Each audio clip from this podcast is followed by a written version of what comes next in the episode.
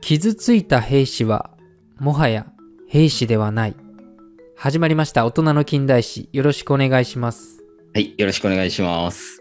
なんか、あれだね、戦争の極意っていうかさ、なんかの話そうそうそうあの戦争にまつわるというかこれあの赤十字をさ創設したうん。スイス人のアンリー・ドゥナンって人の言葉なんだよねうん。これさこの言葉にはさ赤十字のさまあ理念でもあるんだけどうん。戦争においてさ敵味方関係なく救護することが必要だっていうふうに、まあ、訴えてこの赤十字っていうのは始まっていったんだけどうん。それをなんか象徴してるような言葉みたいな。うん。で、まあ、今日のテーマは前回ねポーランドの歴史をやったと思うんだけどうん。ちょっとそれを付随する形でうん。ポーランドの、まあ、孤児救済って言われる言い方もするんだけどうん。シベリアにいたポーランドの児童を日本がこう救済したっていう話をしたいなって思います。はい、ぜひとも聞きたいです。あ、で、その前にさっきアンリー・ドゥなんてあえて触れたんだけど、赤十字の。うん。そう。このさ、アンリー・ドゥなんていうのはさ、うん。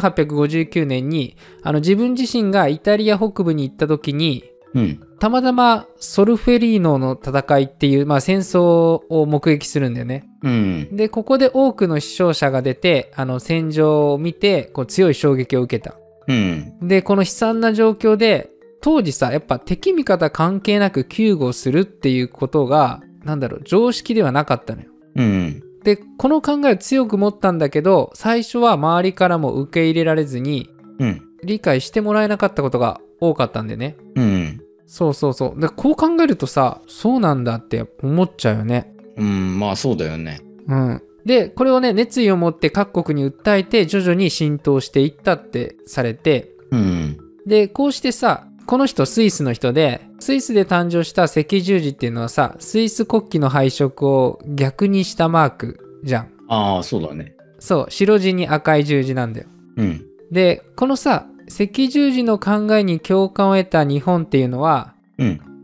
1877年に博愛社っていうのを誕生してるのがこれ赤十字の前身の団体なんだよねうん。そうここでさなんで赤十字じゃないんだって思うかもしれないけどうん。このさ赤十字のマークもそうだけどあのキリスト教を連想させるというかうん。キリスト教の布教活動とかをしてるんじゃないかっていうような、まあ、抵抗があったんだよ日本ではうん。だからマークも最初十字ではなくてうん。赤い丸にその下に横棒1本引いたようなあのマークだったのへえ。そうそうそうそう。で、これがあの初めて導入されたのが西南戦争の時なの。うん。そう、この多くの死傷者が出たこの戦いで、日本では敵味方関係なく救護をしたっていうことがあるんだよね。うん。そう。ただね、規模自体がまだ小さかったから、うん。あの徐々に規模を拡大して、まあいろいろな支援金も集まってきて、うん。で、日清戦争だったり、その後の日露戦争時とかにおいては、うん。ロシア人捕虜の扱いに対してあの日本赤十字が活躍してうん。こう人道的な対応だっていうことで称賛を浴びたりとかっていうのもあったあーで話を戻してあのシベリア児童を救った話これ赤十字が関わってるからうん。そうあえてちょっと前知識として最初言ったんだけどうん。シベリアにはさ前回のそのポーランドの歴史でも触れたんだけどうん。多くのポーランド人がそれまで強制連行されたりうん。家族を追ってシベリアに来てたっていうのがあってうん。そうでさらにさ第一次世界大戦でポーランドは戦場となってそれであのシベリアにこう逃げるように流れ着いた人たちもいたっていううん。でこの第一次世界大戦中にしかもロシアではあのロシア革命っていうのが起こってうん。ロシア国内で社会主義を掲げる赤軍とそれに反対する勢力白軍との争いが起こってうん。そこに多くのポーランド人が巻き込まれて親を亡くした子供たちがロシアに多くいたんでね。うん。そう。で、ここで1919年にポーランド救済委員会っていうのができる。うん。このポーランド救済委員会っていうのはシベリアにいる親を亡くした子供だったりうん。飢餓や病気で苦しむ子供たちをこう救うためにできたんでね。あーせめて子供たちだけでも救おうっていうような考えなの。ああ。まあ、でそう考えるとある意味ちょっと残酷な部分もあるけどね。まあそうだね。子供限定っていうところでね。うん、まあねでも救えるものはって感じなんだろうねもうそういう余裕がないんだろうね。うん。まあせめて子供だけはって感じなんかな、やっぱり。うんね。でこれね会長っていうのはアンナ・ビエルケビッチっていう人でうん。彼女はさもともとポーランドの首都ワルシャワで働いてた人でうん。 1919年に鉄道技師の夫についていく形でロシアのウラジオストックに来たのああ。そうそこでシベリアでのこう悲惨な状況を目にするうんシベリアにはさあの長い冬と短い夏しかないんだけどうん。うん。だからマイナス何十度とかいう寒さの中うん。もう家もなく食べるものもなくこうさまよってるような子供たちがいっぱいいたのうん。でエピソードがねいくつかあるんだけどうん。一つ目はねあの使われてないこう列車の中に避難してた子供がいてうん。その子はあの母親と、まあ、一緒だった避難してたんだけどうん。最後に母親が我が子にこの自分の着てた服をこうかけてうん。で残ってた食べ物も与えてから母親は亡くなってたのうん。そうでその傍らを離れずに今にも死にそうな子供を、まあ、救助したっていうのもあってうん。そう。で、もう一つね、エピソードとしては、親はね、生きてたんだけど、このままではあの戦争に巻き込まれるし、もしくは餓死か病気で死ぬから、うん。せめて子供だけでも助けてほしいって言って、あの泣きながら子供を預けに来た親っていうのもいたの。うん。そう。ちなみにね、この両親はその後赤軍に殺されてるんだよね。うん。まあ、そんな本当に何だろうギリギリのところで救済を行ってるっていうのがわかると思うんだけどうん。でそんな子供たちを引き取ってウラジオストックの郊外に子供の家っていうのを作ってうん。救済をしたんだよねああ。でもともとボランティアで立ち上げて募ってやってたんだけどうん。やっぱり支援金というか支援がないと継続できないしうん。そこであの最初はねアメリカに亡命してたあのポーランド人っていうのも多くいてうん。この組織が作ったあのポーランド国民機関っていうのがアメリカにあったの。うん。そうそう、そこにあの支援を頼んだりとか、うん。あとはウラジオストックにいたアメリカ赤十字社に支援をしてもらってたりとか。うん。これさ、なんでアメリカ赤十字社がこのロシアにいたのかっていうと、ロシア革命によってさ、社会主義政党の、まあ、ボリシェビキっていうのが中心となってソビエト政権が誕生して、うん。で連合国側っていうのはロシアが社会主義化するのを恐れてうん。シベリアに出兵したんだよねうん。そうで結局はさ社会主義を進める革命派が勝って支援していた派が負けてうん。であの第一次世界大戦もさ終結しちゃったからアメリカっていうのは、まあ、撤退しちゃうんだよねああ。そうそうで支援してくれてたアメリカがいなくなることで別の支援先をこう探すというかうん。で、その時に他の国が撤退していく中、シベリア出兵してた日本は残ってたんだよね。うん。そうそうそう。まあ、これさ、日本が残ってたっていうのはさ、当初はさ、シベリアに孤立してたチェコ軍の救出とか言って、そんな名目で掲げて最初は言ってたんだけど、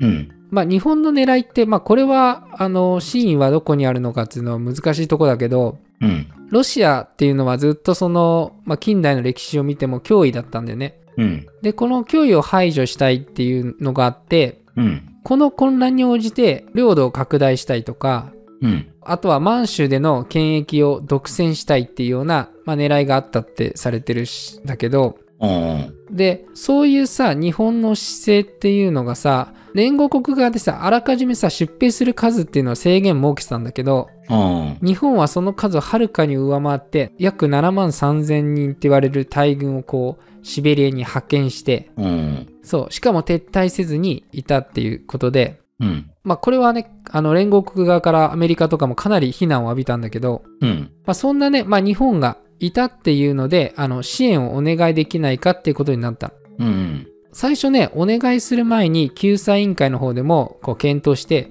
なんかその中には日本っていうのはかつてキリスト教を弾圧した恐ろしい国だっていう印象も持ってた人もいて、うん。日本は本当に大丈夫なのかっていう意見もあったの。うんうん。で中にはでも日露戦争の時に捕虜の扱いっていうのはその人道的だったとかいい目を持ってる人もいてうんうん。そうで最終的にまあ日本にも頼むしかなかったからああ。日本に救済をお願いしたっていう流れなうんうん。そうちなみにこのポーランドの児童をポーランドに返すっていうのはできなかったのうん。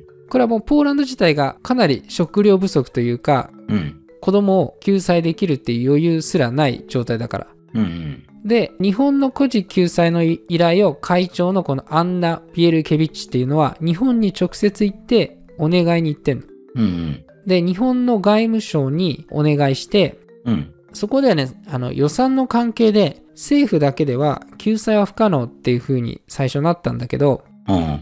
そうこれさ日本もこの時って経済的に余裕がなくてうん。第一次世界大戦でさ戦争中は一時的に軍需品とかがさ連合国から受注が入って一時的に好景気にはなってたんだけどうんうん。この時ってもうちょうど戦争が終わった頃で戦後恐慌といってあの不景気になってたんだよねうん。そうそんな中政府が日本赤十字社に救援を打診してこれで日本赤十字社も協力して引き受けることになったうん。これで実現したのがこの児童の救済なんだけどうん。これ日本がさ救済委員会に依頼されて救済した、まあ、理由っていうのはいくつか考えられてうん。一つ目はさ第一次世界大戦で勝利した、まあ、連合国側に日本はいて、うん。まあ、これからなんか大国の仲間入りというか近代国家としてのあり方っていうのは今までその軍事力が強いだけっていうのではなくて人道支援のしてその各国から認められるような大切さっていうのを感じてた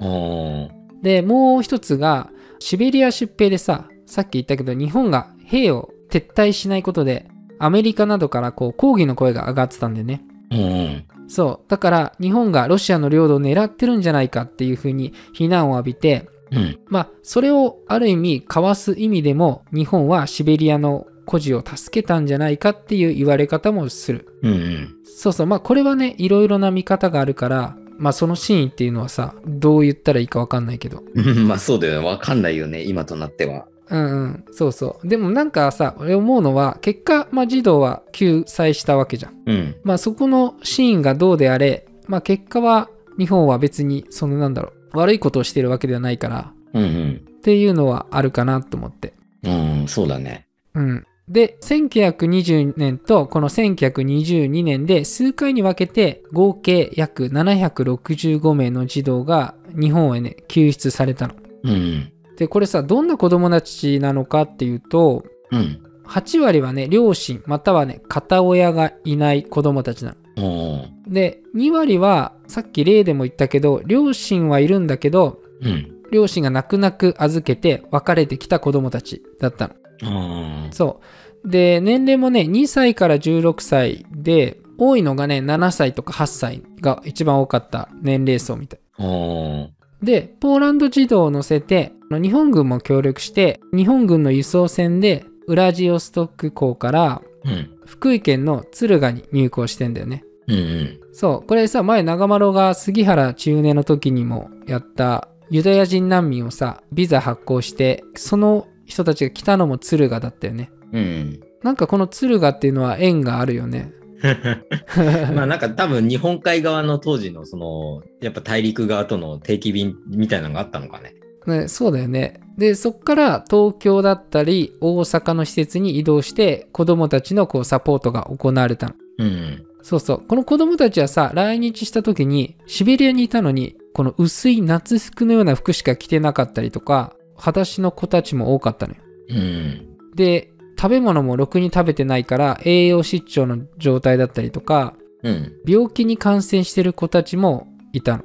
あそう。だから日本に来た時結構ね、肉体的にも、もちろんその精神的にも極限の状態だったの。あ。うんで、日本でその医療面でも日本赤十字がサポートして、うん。うん。新しい衣類も全て提供してでね宿舎っていうのはね無償で提供してくれた施設っていうのもいくつかあったのあそう東京ではね渋谷にある福田会育児所っていうのが無料で提供してあ。うん。これがねここにね375名児童を受け入れてんのあそうここってあの明治9年にできた日本で最初の児童養護施設なんだよねあ。へえ。そう今でも副殿会っていうのはあるんだけどねうん。で子供たちをさ元気を取り戻してもらいたいっていろんなイベントを催したりとかうん。公園に連れてったり動物園に連れてったりうん。博物館に連れてったりしてこう徐々に徐々に子供たちがこう最初はね笑顔もあまりなかったんだけどうん。元気を取り戻していったっていう。うん。でこのさなんだろう日本では、まあ、赤十字の人だったり町の人がこう懸命にサポートしただけじゃなくてうん。多くのね日本の国民の人から寄付金がね結構集まったんだよ。へえ。そうそうポーランドのこういう活動に対して。うん。でまあそんな中ねさっき言ったけどポーランド児童の中にはやっぱ劣悪の環境にいてうん。感染病にかかってる子がいたの。うん。であったのが腸チフスに感染してたんだよね。ああ。そうこれ腸チフスって環境が悪いところであの発生しやすくてうん。日本ではさ現在でもこう三類感染症って言われてうん。コレラなんかと同じ危険度の部類なんだよ。うん。そうでシベリアのさ劣悪な環境にいた子供たちがこうやって感染してたんだけどもうん。症状はさ、まあ、いろんなケースあるけど発熱とかうん。最悪腸の出血だったり穴が開いて死に至る場合もあるうん。日本でもさ昭和初期ぐらいまで感染者が多くてこう危険な病気だったんだけど、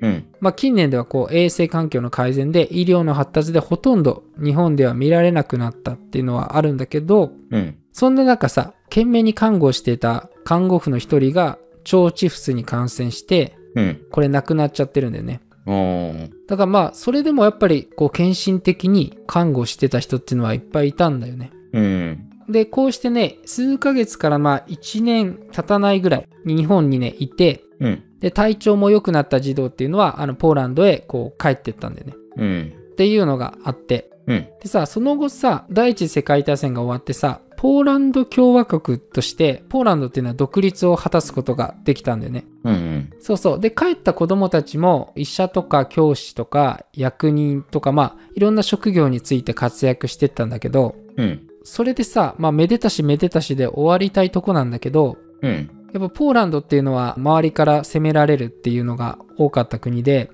うん。 1939年にも突如こうドイツがポーランドに侵攻してうん。第二次世界大戦が勃発するんだよね。うん。で日本でさ救助されたポーランドの児童の中にもうん。ポーランド軍としてドイツと戦って、まあ、命を落としたりとかうん。ドイツの工場へ連れて行かれて強制労働っていうのもあった、ああ。まあ、それとさポーランドっていうのさアウシュビッツ強制収容所でがある場所でうん。ナチスによってさ多くの人が、まあ、殺された場所なんだけどうん。ここでもさ最も多く犠牲者を出したのは、まあ、ポーランドに住んでたユダヤ人なんだよねうん。でポーランドっていうのはさヨーロッパでユダヤ人の人口がその時一番多い国でうん。これはさポーランドの歴史でも言ったんだけど宗教の自由を認めてて過去の歴史から言ってもうん。でさまざまなこう人種を受け入れてきた国っていう背景があるああ。そうそうまあそういうのもあってユダヤの人が多くいたんだけどうん。第二次世界大戦ではさあのポーランドその全体で見たら約600万人っていう人が亡くなってんのあこれってさ日本の倍でさあ。うん。ソ連が最も死者を出したってえー言われてるけどうん。人口比で言ったらポーランドがもう突出して最も亡くなってる率が高いんだよねああ。そう国民のね約